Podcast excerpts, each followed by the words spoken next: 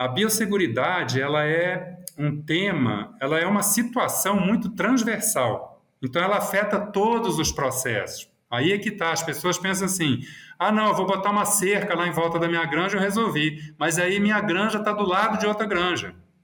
A cerca não é o que vai resolver seu problema. Então, tá, ela afeta todos os processos, ela vai afetar animais, pessoas e o ambiente. Então, eu tenho biosseguridade para os animais, eu tenho biosseguridade para as pessoas e eu tenho biosseguridade ambiental. Então, é, às vezes é porque as pessoas entendem biosseguridade como uma coisa muito menor, uma caixinha pequenininha.